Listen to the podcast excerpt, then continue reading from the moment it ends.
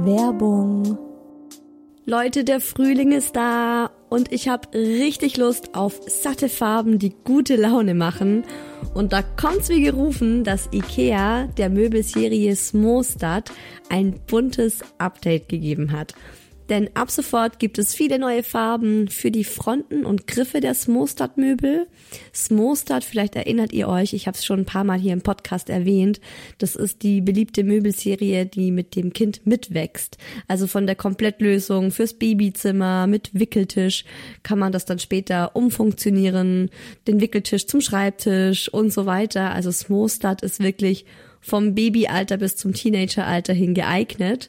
Und wenn man mal wieder frischen Wind im Kinderzimmer haben will, kann man dann zum Beispiel einfach die Farbe der Griffe von weiß zu orange oder gelb oder rosa oder grün ändern und zack, schon sieht das alles wieder ganz neu und fresh aus und man muss jetzt nicht groß irgendwie neue Möbel kaufen.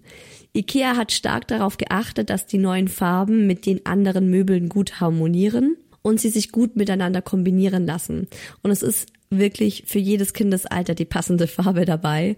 Und es gibt auch noch ein paar coole neue Accessoires für die Smostad-Serie, wie zum Beispiel die Box Jettebjörn für mehr Stauraum, Organizer für Schubladen oder die cleveren Haken LED Head. Ich stehe ja total auf bunte Kinderzimmer und wenn es euch genauso geht, schaut mal rein bei Ikea, egal ob online oder im Store. Ich habe euch den Link zur Smostad-Serie auch wie immer in die Shownotes gepackt. Werbung Ende.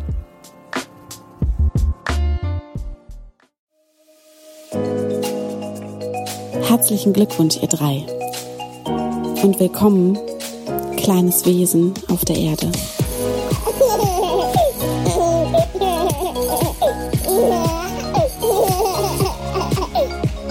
Hallo, super schön, dass ihr zuhört bei Hi Baby, meinem Mama Podcast. Heute mit dem Thema Loslassen lernen. Ich bin Isa, ich habe einen zweijährigen Sohn, das Muckilein, einen Kater namens Findus und einen Mann, den ich hier immer den Daddy nenne. Und in diesem Podcast möchte ich ganz ehrlich und offen über das Mama-Sein sprechen. Ich meine, wir sitzen doch alle im selben Boot, uns geht's oft allen genau gleich und ich finde, es tut einfach gut zu hören, hey, ich bin nicht die Einzige, der es so oder so geht. Deshalb hoffe ich, dass euch dieser Podcast gut tut, dass wir miteinander lachen können und gemeinsam unser Leben als Moody's rocken. Falls ihr den Podcast über iTunes hört und ihr ihn gerne hört, dann helft ihr mir total, wenn ihr mir eine 5-Sterne-Bewertung dalasst und den Podcast abonniert. Wenn ihr Fragen zur Folge habt oder Feedback oder Themenvorschläge, was auch immer, dann schreibt mir super gerne auf Instagram. Da heiße ich isa-who else. Da gibt's auch schon eine richtig schöne Community und ich freue mich immer total, wenn ihr eure Gedanken zu der Folge mit mir und den anderen teilt und wir uns da so ein bisschen connecten und miteinander ins Gespräch kommen. Bevor es jetzt losgeht mit meinen Erfahrungen zum Thema Loslassen, noch eine News. Ich habe mir ein Hi Baby Herbst Special überlegt. Der Herbst ist meine Lieblingsjahreszeit und ich höre da besonders gerne Podcasts, lese Bücher, muckel mich gemütlich in der Decke mit einer heißen Tasse Tee und lass es mir einfach richtig gut gehen. Und deshalb wird es für den September und Oktober jeden Sonntag eine neue Hi Baby Folge geben. Ich freue mich schon sehr. Ich habe ganz, ganz viele Themen, die ich mit euch bequatschen will. Und das heutige Thema Loslassen lernen ist ja auch ein ganz großes und wichtiges Thema, vor dem, glaube ich, auch ganz viele Mamas Angst haben. Ihr erfahrt heute, wie das bei uns so ging, also welche Steps es bei uns in Bezug auf Loslassen gab, wie es für mich war, den Mucki abzugeben, auch die Kontrolle abzugeben, wie ich damit umgehe, wenn ich mitbekomme, okay, die machen das jetzt anders, als ich es getan hätte. Und auch, was es für den Mucki bedeutet, mehrere Bezugspersonen zu haben, die Mama mal nicht zu sehen und so weiter. Es geht auch um das Thema Eifersucht. Es geht um Vertrauen. Ich habe den Daddy gefragt, wie es für ihn so war und ist, den kleinen Spatz auch mal gehen zu lassen. Zum Beispiel waren wir jetzt gerade eine Woche bei meiner Mama und ihr hört Familienexpertin und Spiegel-Bestseller-Autorin Nora Imlau im Hi Baby Experteninterview mit ihren Gedanken und auch Tipps rund ums Thema Loslassen. Und es ist ganz passend, dass ich heute diese Folge aufnehme, denn tatsächlich hat der Mucki von gestern auf heute bei seiner Oma übernachtet. Und ähm, ja, ich verrate noch nicht so viel, wie es mir damit geht. Ihr werdet es in dieser Folge hören, aber ihr habt dieses Feeling, das ich da immer hab. Ähm, es ist jetzt live in dieser Folge mit dabei und ich glaube, ich kann mich da gerade sehr gut reinfühlen. Meine erste Begegnung mit dem Thema Loslassen, die kam schon sehr, sehr schnell nach der Geburt. Nämlich an Tag 4 im Wochenbett, also wirklich Tag 4 nach der Geburt. Da war meine Mama zu Besuch und äh, ich war müde und erschöpft und es war Vormittag und der kleine Mucki hat friedlich geschlafen und ähm, dann hat meine Mama vorgeschlagen, dass sie jetzt mit dem schlafenden Baby eine Runde um den Block spaziert. Zum einen, damit er Frischluft hat, aber zum anderen hat sie so gemeint, damit ich auch mal richtig runterkommen kann, damit ich auch mal schlafen kann. Und sie hat mir so gesagt, sie ist immer nur um den Block. Also sie spaziert nicht weiter als drei Minuten Entfernung. Und jederzeit, sobald er aufwacht, kann sie eben sofort zurückkommen. Und ich habe trotzdem Nein gesagt. Also das war mir tatsächlich zu früh. Ähm, ich hatte das Gefühl, das ist mir zu viel, das ist, geht mir jetzt zu schnell. Ich meine, vor vier Tagen war er noch in meinem Bauch und er war zehn Monate lang in mir. Er hat auch noch Tag und Nacht auf mir geschlafen. Also wir waren quasi noch eins. Und die Vorstellung, ihn weiter entfernt zu haben als denselben Raum. Also ich wollte immer mit ihm im selben Raum sein. Das war mir schon zu viel. Und dann habe ich auch ganz ehrlich zu meiner Mama gesagt, das ist ein netter Vorschlag, das ist auch total lieb von dir gemeint, ich weiß, aber da bin ich noch nicht bereit für. Ich glaube, wenn ich keine Mama wäre, dann hätte ich das nicht nachvollziehen können. Also wenn ich jetzt diese Geschichte höre und ich bin keine Mama, würde ich mir wahrscheinlich denken, was geht denn bei der ab? was ist los mit ihr? Aber das ist wirklich sowas, das kann man nur als Mama nachvollziehen ähm, diese super enge Bindung und dieses Gefühl wirklich, es ist ein Teil von dir, es ist dein Herz, das da offen im Wohnzimmer liegt und es schnappt sich jetzt jemand und geht damit außerhalb deiner Sichtweite, außerhalb deiner Hörweite. Als der Mucki dann sechs Wochen alt war, hatte ich Abschlusswoche meiner Yogalehrerausbildung. Das ging eine ganze Woche Fünf Tage, also Montag bis Freitag von 7 bis 16 Uhr. Und ich dachte mir nur, fuck, wie zur Hölle soll ich das machen?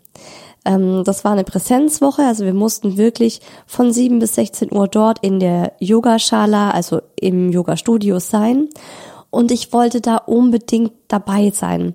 Mir wurde zwar angeboten von der Yogalehrerin, dass ich das ein Jahr später mache mit einer anderen Gruppe, also dass ich das nachhole. Das wollte ich aber nicht. Ich wollte unbedingt mit meiner Gruppe diese letzte Phase der Yogalehrerausbildung machen. Aber ich war halt völlig durch. Ich meine, der Mucki war sechs Wochen alt irgendwie äh, habe ich fünf Stunden am Tag wahrscheinlich geschlafen. Ich war noch komplett neben der Spur. Ich war ja offiziell auch noch im Wochenbett. Also wenn ich jetzt im Nachhinein drüber nachdenke, völlig crazy. Aber was ich schon oft bemerkt habe, wenn die Mama wirklich will, dann klappt's auch. Also haben wir eingespannt, wer eingespannt werden konnte. Heißt konkret, Beide Omas und mein Mann haben sich um den Mucki gekümmert. Ich habe wochenlange Vorbereitungen getroffen.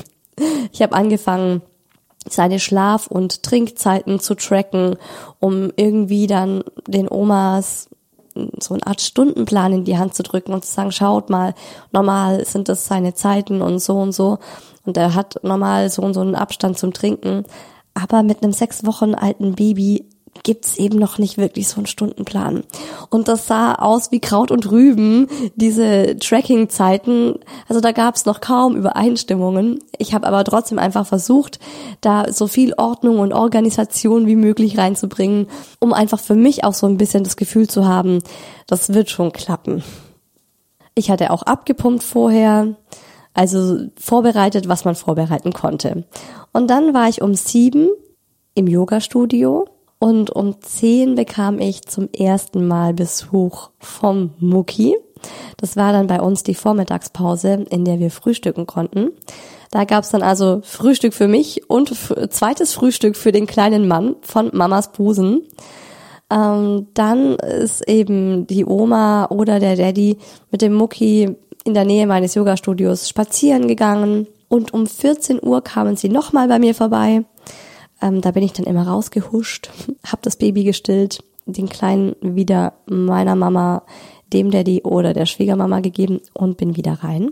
Also im Nachhinein ist das für mich wirklich brutal, was ich da durchgezogen habe. Und aber es war tatsächlich machbar. Also das war so der technische Ablauf. Wie sah es jetzt gefühlstechnisch in mir aus? Es war tatsächlich so, dass ich schon im Auto auf dem Weg zum Yoga den kleinen Mucki schmerzlich vermisst habe.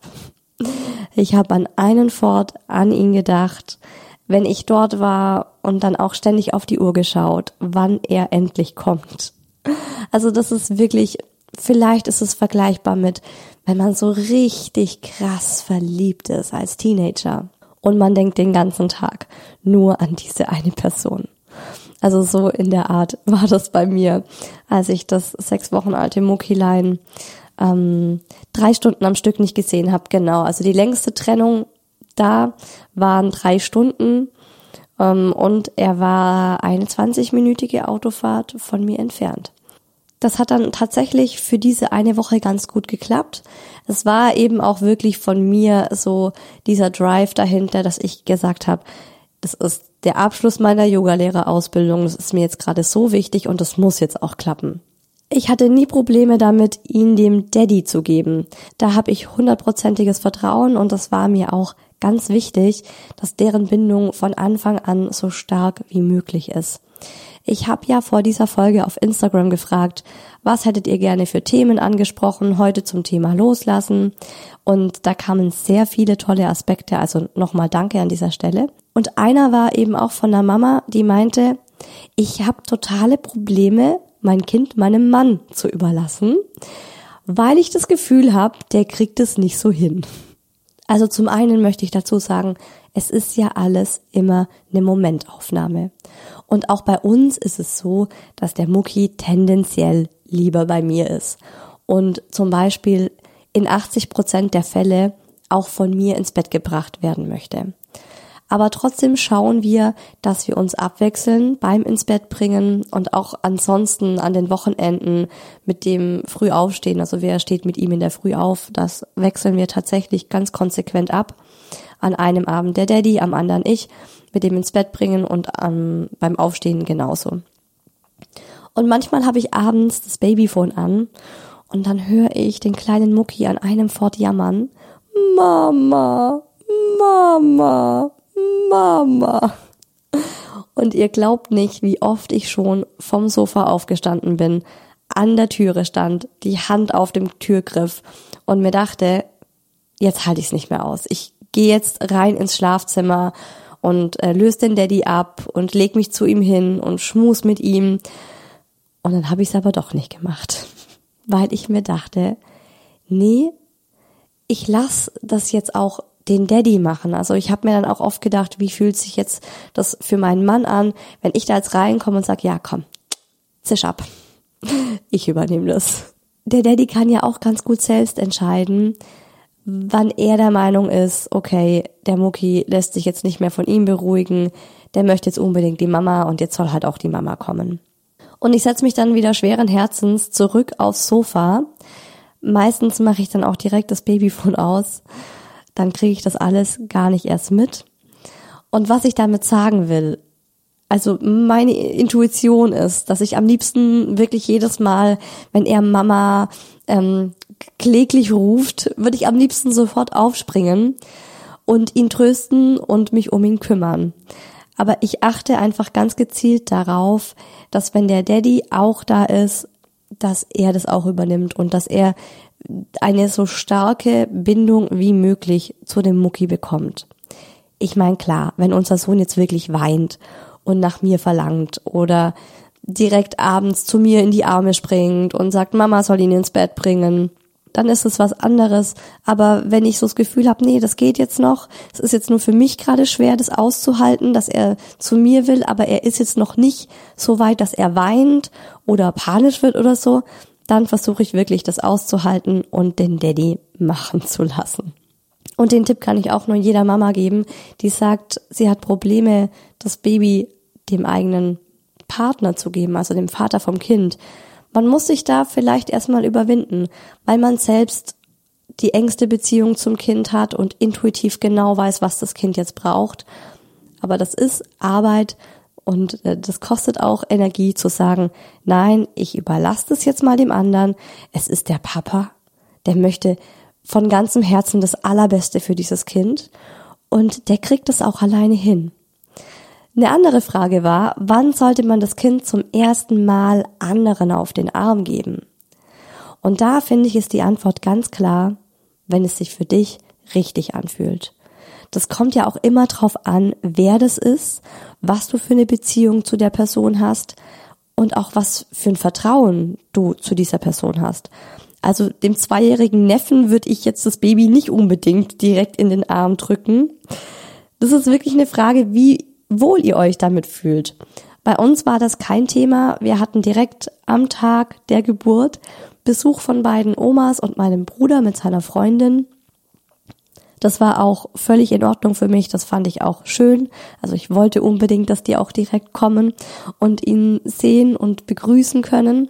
Und die durften ihn auch alle sofort halten ähm, das war auch für mich ganz klar, dass wenn sie kommen, dass ich den Kleinen ihnen in den Arm drück und es war für mich auch einfach schön mit anzuschauen, welche Liebe sie ihm entgegengebracht haben, wie sehr sie sich gefreut haben, den Kleinen jetzt auch endlich ja zu sehen und zu spüren, ich habe ihn ja schon zehn Monate in mir gespürt. Für mich war er schon total real.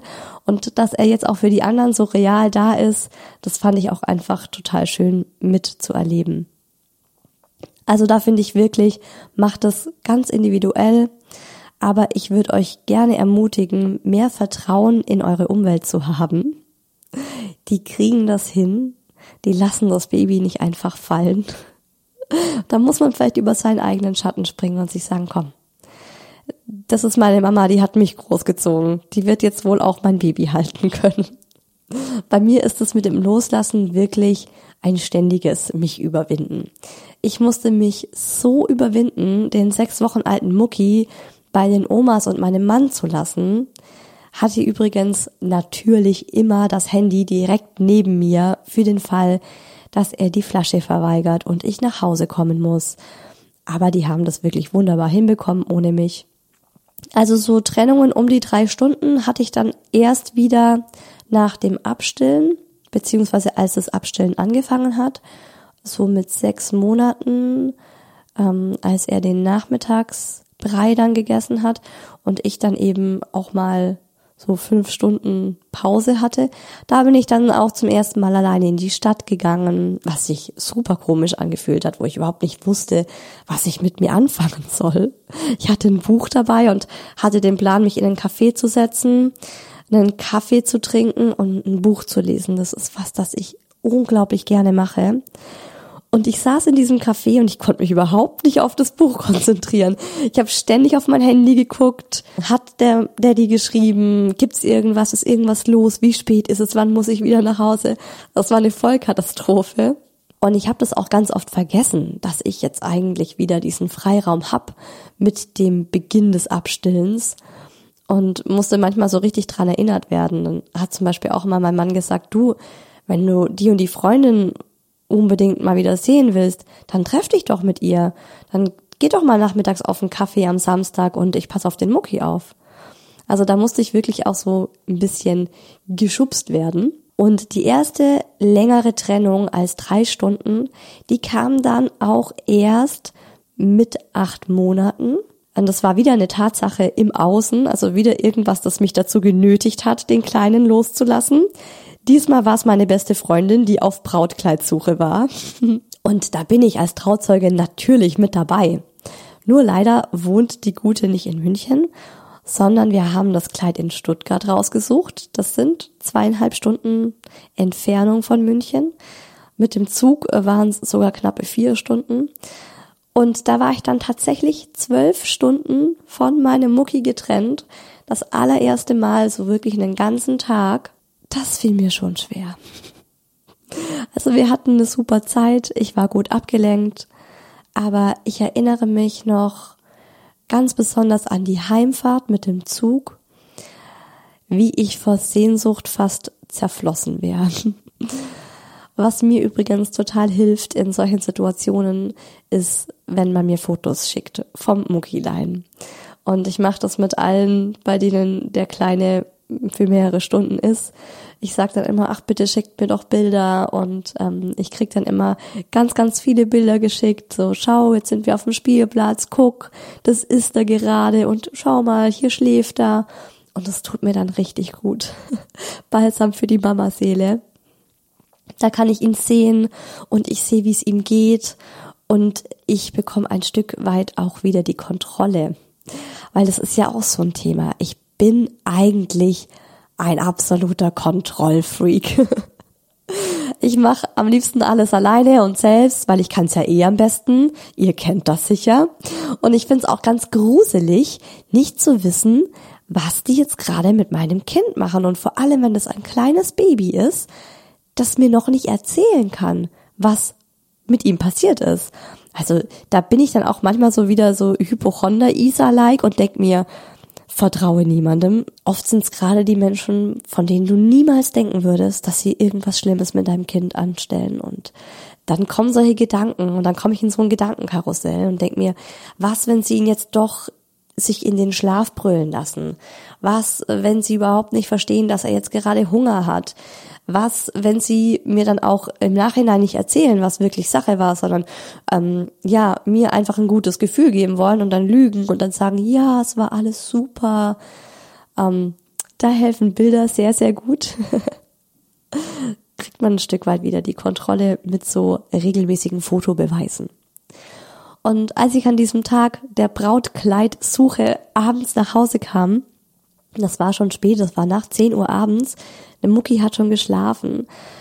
Und ich hatte so eine Sehnsucht. Ich bin direkt ins Schlafzimmer, ich habe mir die Schuhe ausgezogen, habe mich neben ihn gelegt, habe mich an ihn geschmust, habe seinen kleinen Mucki-Duft ganz tief inhaliert. Das war schon am, am Limit für mich, diese zwölf Stunden, dass ich da mein acht Monate altes Baby zwölf Stunden nicht gesehen habe. Im Nachhinein muss ich da immer schmunzeln, aber ich glaube, das versteht jede Mama. Apropos Schlafzimmer, und loslassen. So fortschrittlich wie wir im Alltag mit dem Thema Loslassen umgehen, äh, so wenig fortschrittlich sind wir beim Thema Schlafen. Also ums kurz zu machen, wir schlafen alle zusammen in einem großen Bett. Eng aneinander geschmust. Der Mucki schläft zwischen uns und der schläft auch nur ein, wenn er wirklich Körper an Körper mit einem von uns liegt. Er packt dann immer seinen Arm über meinen Kopf, sein Bein liegt auf meiner Hüfte. Ich liebe es. Wir haben es mal probiert, ihn in sein eigenes Zimmer zum Schlafen auszuquartieren. Da war er eineinhalb Jahre alt. War eine Katastrophe. haben wir vier Wochen lang probiert und dann haben wir das Bett wieder zu uns zurückgestellt. Und davor, als das Bett eben bei uns im Zimmer war, hat er in seinem eigenen Bett geschlafen. Also wir haben ihn in sein eigenes Bett gelegt, wir haben uns in unser Bett gelegt und ähm, haben Händchen gehalten, haben ihn gestreichelt und er ist eingeschlafen. Aber als wir dann sein Bett wieder in unser Schlafzimmer rübergepackt haben, ist er nicht mehr in sein Bett gegangen, sondern hat darauf bestanden, wirklich direkt in unserem Bett mit uns zu schlafen. Super eng, Körper an Körper. Und seitdem schläft er auch nur noch mit Körperkontakt ein. Und wenn ich ganz ehrlich bin, dann wollte ich das damals selbst noch nicht so richtig, dass er in seinem eigenen Zimmer schläft. Beziehungsweise ich, was heißt, ich wollte das nicht, ich fand die Vorstellung schrecklich. Ich habe mir immer gedacht, oh Gott, dieses kleine, kleine Kind schläft jetzt alleine in diesem Zimmer, weit weg von uns. Und dann ist es vielleicht auch gar nicht so eine große Verwunderung, dass es nicht geklappt hat. Also nachts sind wir Welten vom Loslassen entfernt und ich bewundere immer die Familien, bei denen die Babys problemlos im eigenen Zimmer schlafen. Ich kenne einige, wo das wirklich so ist, dass die, die Babys schon richtig klein im eigenen Zimmer haben schlafen lassen und auch gesagt haben, dass die Kinder so besser schlafen. Die schlafen tiefer, die schlafen länger, die schlafen fester, die kommen nachts weniger oft äh, und wollen gestillt werden. Und ich denke mir, wenn das klappt, wenn das für alle in Ordnung ist, dann ist es doch super. Aber meins wär's nicht. Da klagt der Daddy schon eher mal, dass er so schlecht geschlafen hat, weil der Mucki dieses und jenes. Und ich glaube, dem wär's lieber, wenn er im eigenen Zimmer schlafen würde. Aber so richtig angehen will er das Thema dann auch nicht.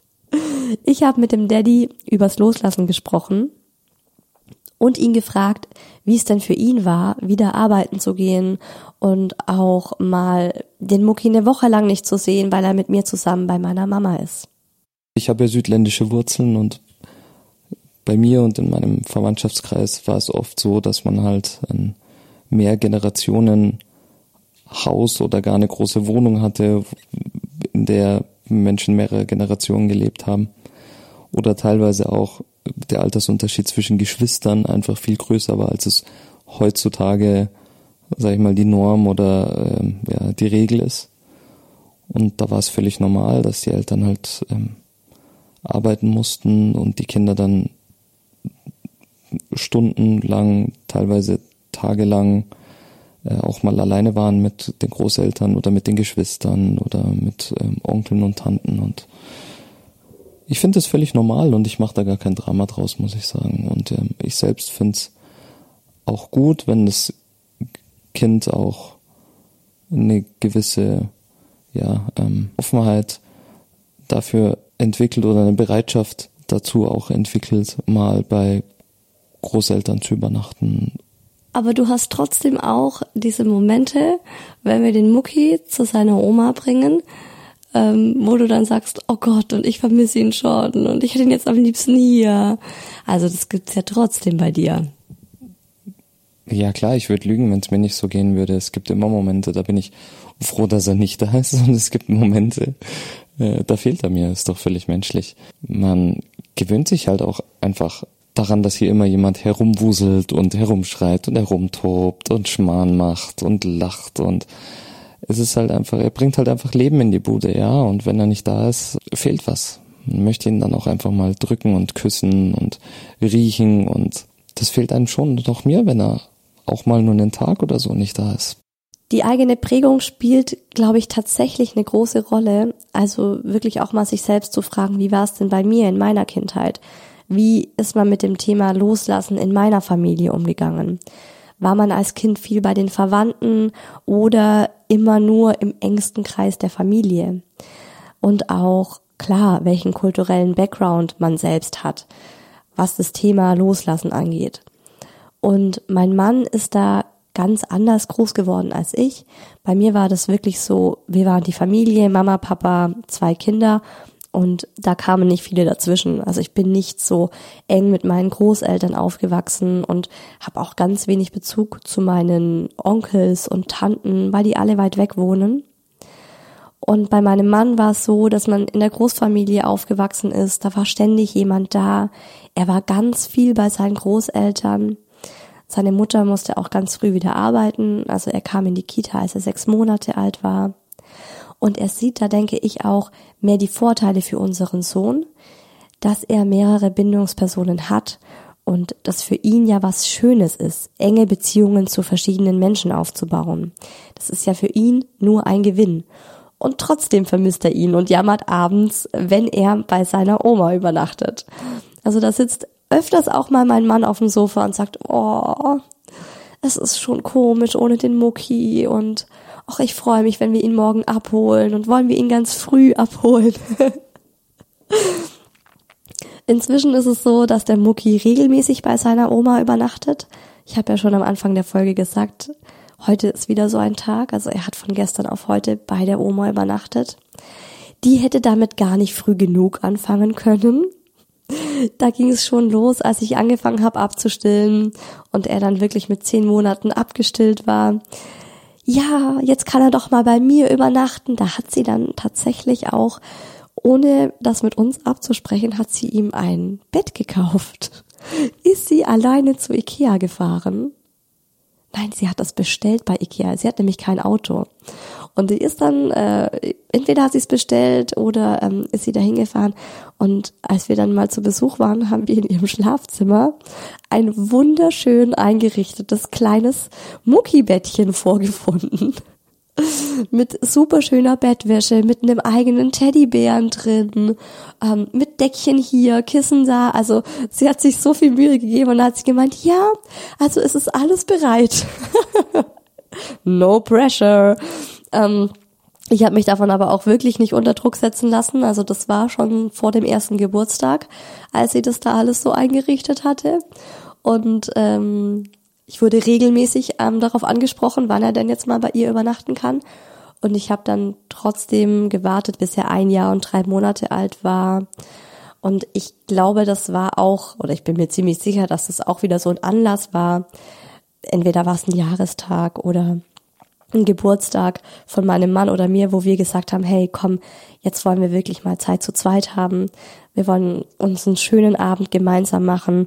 Jetzt probieren wir das einfach mal aus, dass der Mucki bei der Oma übernachtet. Also ich musste auch da ein bisschen zugedrängt werden. Da hat mein Mann ganz schön Überzeugungsarbeit geleistet. Und ich habe auch wirklich körperlich gelitten in der ersten Nacht. Und zwei Emotionen sind da für mich ganz eng miteinander verbunden. Zum einen ist es wirklich Vertrauen und ich würde niemandem mein Kind geben, dem ich nicht zu 100 Prozent vertraue, im Sinne von, dass ich das absolute Vertrauen habe, dass diese Person nur das Beste für mein Kind möchte und auch Ahnung von Kindern hat. Also den Omas traue ich zu, dass sie mit dem Mucki umgehen können, weil sie eben selbst schon einige Kinder großgezogen haben. Und ich möchte auch sicher gehen, dass ich sofort angerufen werde, wenn irgendwas ist. Also das haben wir den Omas auch total eingetrichtert. Also ruft uns bitte zu jeder Zeit an, wenn irgendwas ist. Und das zweite Gefühl, die zweite Emotion, die da auch immer mitschwingt, ist Eifersucht. Also gestern zum Beispiel. Ich hatte nicht wirklich geplant, dass der Mucki von gestern auf heute bei seiner Oma übernachtet. Aber es war so, gestern in der Früh ist der Mucki aufgewacht und hat an einem Fort Oma, Oma, Oma gesagt. Er wollte unbedingt zu seiner Oma. Also das war das erste Wort, das er gesagt hat, als er aufgewacht ist. Und dann ist er aus dem Bett gekrabbelt, hat seine Schuhe gebracht und hat gemeint, wir gehen jetzt los zu Oma. In Mucki-Sprache natürlich, weil der Mucki spricht immer noch nicht. Der Mucki ist ein Late-Krabbler, ein Late-Walker und ein Late-Speaker. Das heißt übrigens wirklich so Late-Speaker ist der Fachbegriff. Der steht auch wieder im U-Heft bei uns drin. Ah, anderes Thema. Jedenfalls hat er mir sehr klar verständlich gemacht, dass er zu seiner Oma gehen möchte. Und das ist dann schon so, dass es mir einen Stich ins Herz gibt. Und ich mir dann denk, warum gehst du so gerne zu deiner Oma? Also das ist so das irrationale Isa-Ich, das dann da ähm, eifersüchtig wird und sich denkt, ich bin doch deine Mama und du sollst am liebsten bei mir sein. Und ich glaube, mir würde auch so ein bisschen warm ums Herz werden, wenn er mal nicht zur Oma will. Wenn ich sage, hey, übernachtest du heute bei der Oma? Und er sagt, nein, ich will bei meiner Mama bleiben. Aber das passiert nicht. Der Mucki will tatsächlich super, super gerne zu seiner Oma und übernachtet da auch wahnsinnig gern. Und dann versuche ich mich immer wieder mal selbst zu rütteln und mir zu sagen, hey Isa, das ist doch was Wunderbares, das ist doch was total Schönes und freu dich doch bitte, dass dein Sohn so eine enge Bindung zu seiner Oma hat. Also ich muss dann wirklich so mein Ego im Zaum halten und ähm, mich daran erinnern, dass es ein Gewinn für uns alle ist, ich habe mehr Auszeiten, ich kann jetzt hier ganz entspannt diese Folge aufnehmen und die noch in Ruhe schneiden, ohne dass ich auf die Uhr gucken muss. So, also das ist für mich ein riesengroßer Vorteil, wenn man es ganz nüchtern betrachtet. Der Mucki hat Spaß, seine Oma hat wahnsinnig viel Spaß, die liebt ihn heiß und innig. Befolgt die Oma alles, was ich ihr sage? Sicher nicht. Er bekommt viel zu viel Süßkram bei ihr. Er wird von vorne bis hinten verhätschelt und verzogen. Bei der Oma gibt's kein Nein. Bei der Oma, ja, die Oma ist halt einfach die Oma. Ich gebe ihr oft ein sehr genaues Briefing mit Dingen, die mir wichtig sind. Und ich habe ihr auch gestern wieder gesagt, bitte keine Schokolade und kein Eis und dafür bitte Obst und Gemüse hinstellen. Ich habe mir das aber auch schon zehnmal davor gesagt und er hat halt doch immer wieder Kinderschokolade bekommen. Ja, die allerbeste Schokolade unter den Schokoladen. Ich weiß, es ist die, die am besten schmeckt, aber es ist halt auch die mit Abstand süßeste Schokolade. Mache ich den Kühlschrank bei ihr auf und sehe drei Jumbo-Packungen Happy Hippo Snack oder Kinder Bueno und äh, ich nehme den Mucki mit nach Hause und er hat die ganze Nacht Durchfall. Also sowas ist auch schon mal vorgekommen. Aber darf ich euch einen Tipp geben? Davon geht die Welt nicht unter. Klar könnte ich mich aufregen. Und ich habe mich auch schon zu Genüge drüber aufgeregt. Und ich habe mir vorgenommen, dass der Kleine nie wieder bei ihr schlafen darf. Das war es jetzt. Mir reicht's. ja, also ich könnte da wirklich manchmal ausrasten. Und dann beruhige ich mich wieder und frag mich, war es wirklich so schlimm? Und wie war es denn damals bei mir? Ah, stimmt ja. Ich habe bei meiner Oma auch immer, und zwar nur bei der Oma, Kellogg's Corn Pops zum Frühstück bekommen. Und meine Mama ist ausgeflippt, weil es daheim nur Birchermüsli gab. Aber ich habe das geliebt. Und das waren meine speziellen Oma-Momente, von denen ich heute noch mit meinen Cousins und Cousinen schwärme, Wisst ihr noch, bei der Oma, als wir uns immer so viele Schokostreusel, wie wir wollten, in den Obstquark tun durften.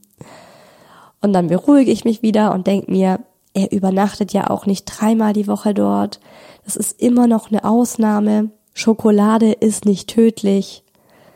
Aber ich sag ihr trotzdem jedes Mal, dass sie das bitte sein lassen soll beziehungsweise dass sie das stark minimieren soll. Also klar, da darf sie ihm mal eine Schokolade geben. Das ist ja auch ab und zu mal okay. Aber wenn sie ihm mittags im Café einen Schoko-Brownie gibt, auf dem Heimweg ein Eis kauft und dann zu Hause eben auch noch ein Kinder-Country in die Hand drückt, dann ist es halt einfach für so einen kleinen Zweijährigen ist es ein Zuckerschock. Und dann sage ich da als Mama auch was. So, ich könnte mich hier wirklich schon wieder aufregen, aber ich atme jetzt nochmal tief ein und aus. So, der Mucki schläft regelmäßig bei seiner Oma. Ich würde mal so schätzen ein bis dreimal im Monat. Je nachdem, was bei uns einfach so los ist, wie viel Arbeit ich habe, ähm, ob wir irgendwelche Feiern, Geburtstage, was auch immer haben. Und wenn der Mucki dann bei der Oma schläft, dann genießen wir die Zeit als Paar auch intensiv. Also wir gehen schön essen, wir gehen ins Kino. Oh, Kino. Das ist ja auch was, da habe ich mich so sehr drauf gefreut, als der Mucki abgestillt war. Oder wir schauen uns manchmal auch einfach ganz entspannt zu Hause einen Film an. Tun Dinge, die Eltern äh, eben viel zu selten tun, zeigen uns gegenseitig unsere Briefmarkensammlungen. und so weiter und so fort. Ihr könnt es euch vorstellen. Und unser Sohn schläft halt auch wirklich super gerne bei seiner Oma. Inzwischen kann er mir das auch sehr gut selbst bestätigen, aber ich habe davor eben auch ganz genau auf seine nonverbale Kommunikation geachtet. Und ich denke, dass jede Mama da ganz feine Antennen hat. Will das mein Kind? Geht's meinem Kind gut damit? Und wenn die Antwort darauf ja ist, dann sollte man das dem Kind auch zugestehen. Auch wenn es für Mama oder Papa krass ist und einfach ein Schritt Arbeit ist, das Kind loszulassen. Ich kenne sehr, sehr viele Eltern, die ihr Kind noch nirgends haben schlafen lassen oder wo das Kind das auch gar nicht mitmachen würde. Klar, das kann sich ja auch bei uns jeden Moment wieder ändern und plötzlich will der Mucki nur noch daheim schlafen. Aber solange das noch so gut geht, genießen wir das, wenn auch immer in Verbindung mit Herzschmerz. Ein paar ganz tolle Gedanken zum Thema Loslassen hört ihr jetzt von Familienexpertin und Bestsellerautorin Nora Imlau. Die hat übrigens selbst vier Kinder. Ich finde ihre Bücher ganz großartig. Ihr kennt vielleicht von ihr das Buch Mein kompetentes Baby oder Du bist anders, du bist gut, ist auch ein super Buch. Und ganz neu von ihr erschienen ist jetzt das Buch Mein Familienkompass. Und da geht's um die große Frage, wie ein modernes, liebevolles Familienleben eigentlich gelingen kann, zwischen Stress, Leistungsdruck und Schuldgefühlen. Es geht wirklich um die großen Fragen des Elternseins. Bindung ist ein zentrales Thema im Buch. Und wenn euch das interessiert, könnt ihr das Buch gewinnen. Ich verlose wieder ein Exemplar und um zu gewinnen, schreibt mir eine E-Mail an hibabypodcast at gmail.com oder einen Kommentar auf Instagram unter das Bild zu dieser Folge und nennt mir ein Adjektiv, das euer Familienleben im Moment ganz gut beschreiben würde. Es dürfen auch zwei sein. Was wäre das aktuell bei uns? Bunt, fällt mir gerade so spontan ein. Also ich glaube, ich würde sagen, unser Familienleben ist im Moment sehr bunt. Teilnahmeschluss ist der 27. September 2020. Und jetzt viel Spaß mit Nora. Also zum Thema Loslassen lernen.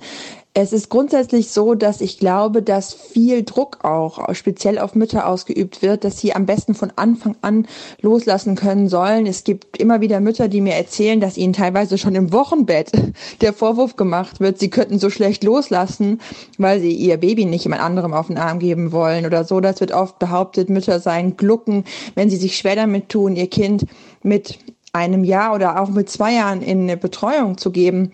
Ich finde das sehr ungünstig, also diese Gluckenhaftigkeit zu unterstellen, denn es ist einfach so, dass in unserer Kultur es oft die Mütter sind, die sich sehr intensiv, sehr viel um die Kinder kümmern, sehr feinfühlig dann auch gelernt haben, auf deren Bedürfnisse und Signale zu reagieren. Und natürlich ist das dann auch erstmal schwer, jemand anderen daran zu lassen. Und da sieht man dann ja oft als Mutter, dass die andere Person eben noch nicht so feinfühlig ist und das Kind noch nicht so gut kennt. Und man merkt dann oft, ich sehe, was mein Kind bräuchte.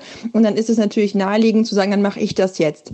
Ähm, Gleichzeitig gibt es natürlich die Problematik, dass es auch unglaublich anstrengend und überfordernd sein kann, permanent allein zuständig zu sein für so ein kleines Kind. Aber dieser Drang zu sagen, du musst jetzt loslassen, den halte ich dann nicht für so hilfreich. Ich finde es wichtig, diesen Ansatz eher zu wählen, zu sagen, du hast das Recht, auch Unterstützung und Hilfe zu haben und es ist für Kinder auch wertvoll und wichtig, unterschiedliche Bindungs- und Bezugspersonen zu haben. Das heißt, wir müssen nicht loslassen, sondern die, das sprachliche Bild, das ich verwenden würde, wäre eher zu sagen, wir müssen ein bisschen den Kreis erweitern. Es ist für Kinder wertvoll, wenn sie nicht nur eine Person kennen, die immer für sie da ist, sondern wenn mehrere Menschen auf unterschiedliche, aber immer liebevolle Weise für sie da sind. Das heißt, ich lasse mein Kind nicht einfach los, ja, das ist so diese Vorstellung, ich habe es so in der Hand und plumps lasse ich es fallen, sondern ich erweitere den Kreis. Ich nehme sozusagen andere Menschen mit rein und sage, ich vertraue euch auch mein Kind an und gebe euch die Möglichkeit, eine eigenständige Beziehung zu diesem Kind zu knüpfen, ohne dass mein Kind sich dafür von mir entfernen müsste, ohne dass ich von dieser Bindung, die ich zu meinem Kind habe, etwas aufgeben müsste. Das finde ich wichtig.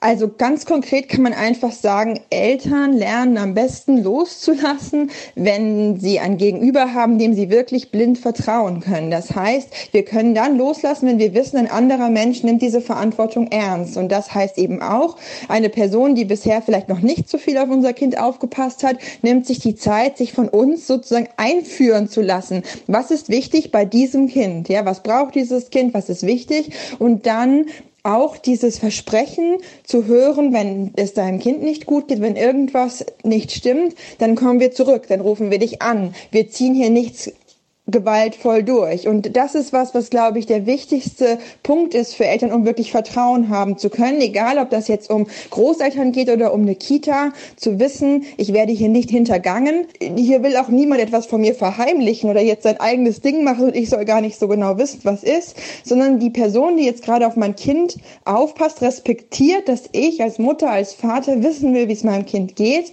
und dass ich auch immer noch ein Recht darauf habe, das zu erfahren. Ja, das macht dieses Loslassen um vieles leichter. da ist so, so viel Richtiges und Schönes und Gutes jetzt gerade dabei gewesen. Und was ich einfach so wahnsinnig toll finde, ist, wie Nora das formuliert hat, wir lassen unser Kind nicht los, sondern wir erweitern den Kreis. Und jetzt im Nachhinein finde ich das Wort loslassen auch total blöd und falsch. Weil es ist ja genauso, ich lasse ihn nicht los, ich lasse ihn nicht fallen wie eine heiße Kartoffel, sondern wir erweitern den Kreis. Mein Sohn liebt ja zum Beispiel auch seine Betreuerin in der Kita. Die Jule. Das ist eins der wenigen Wörter, die er schon sagen kann. Große, große Liebe. Und ich finde das so schön. Also ich finde es so schön zu sehen, wie gern er in die Kita geht. Wenn ich dann morgens sag, auf geht's, zieh deine Schuhe an, wir gehen in die Kita. Und er sagt nur, Jule. Ähm, und wie stolz er dann zum Beispiel auch darauf ist, seine eigenen Leute zu haben. Also wie stolz er dann morgens zur Jule springt, zu seiner Betreuerin und die in den Arm nimmt. Und ich merke einfach, dass ihm das gut tut, auch Leute zu haben, außerhalb diesem engen Familienkreis, die ich alle kenne und zu denen ich alle Bezug habe. Also ich fühle das, dass ihn das auch irgendwie so stolz macht. So, guck mal, Mama, das ist meine Freundin, die Jule. und ich möchte meinem Sohn einfach das Gefühl geben, du bist ein freier, eigenständiger Mensch. Da draußen gibt es so viel Liebe und so viele Menschen, die dich lieben. Geh und entdecke das. Bade darin. Aber ich bin immer für dich da und ich fange dich immer auf und ich bin dein Zuhause. Dein Fels in der Brandung sozusagen und dein Papa natürlich genauso. Also loslassen ist was, das muss man, glaube ich, wirklich lernen. Das fällt uns schwer und ich denke, das ist auch gut so, dass es uns schwer fällt. Und manchmal weine ich abends, wenn er nicht da ist. Gut, ich bin ehrlich, ich habe gestern Abend im Bett geweint weil ich ihn ja nicht zur Oma geben, gehen lassen wollte, sondern er wollte ja zu seiner Oma. Das kam für mich gestern sehr plötzlich und sehr überraschend, aber ich habe mir dann halt gedacht, okay, wenn du unbedingt heute bei deiner Oma schlafen willst, dann darfst du das. Und ja, ich lag abends im Bett und habe geweint und habe ihn wirklich vermisst. Und mir hat sein kleiner warmer Körper im Bett gefehlt. Das ist einfach Arbeit, wie ganz vieles im Leben. Beziehungsarbeit. Also so wie wir auch ständig an unserer Liebesbeziehung mit dem Partner arbeiten sollten, müssen, so müssen wir auch an uns als Eltern arbeiten und uns überwinden und unsere Grenzen neu stecken und loslassen und vertrauen und den Kreis erweitern. Das ist nicht leicht, aber das Ergebnis, die Beziehungen, die wir unserem Kind dadurch ermöglichen, finde ich, sind es wert.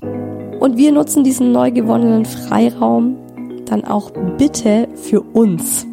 So, in diesem Sinne, ich hau mich jetzt aufs Sofa und zieh mir eine Serie rein, eine Folge nach der anderen. Äh, ich habe von einer Freundin gelernt, das heißt Binge-Watching. Bingen. Ich binge jetzt eine Serie. so wie damals in alten Zeiten mit ganz viel Schokoeis und ich mache lauter Dinge, zu denen ich sonst nie kommen würde, wenn der Mucki da ist. Ich wünsche euch eine ganz wunderbare Woche und wir hören uns schon nächsten Sonntag wieder. Jetzt geht's ja im wöchentlichen Rhythmus hier eine Zeit lang weiter zum Thema Beikost und Verstopfung des Todes. Macht euch eine schöne Zeit und wir hören uns nächsten Sonntag zu einer neuen Folge von Hi Baby, dem Mama Podcast.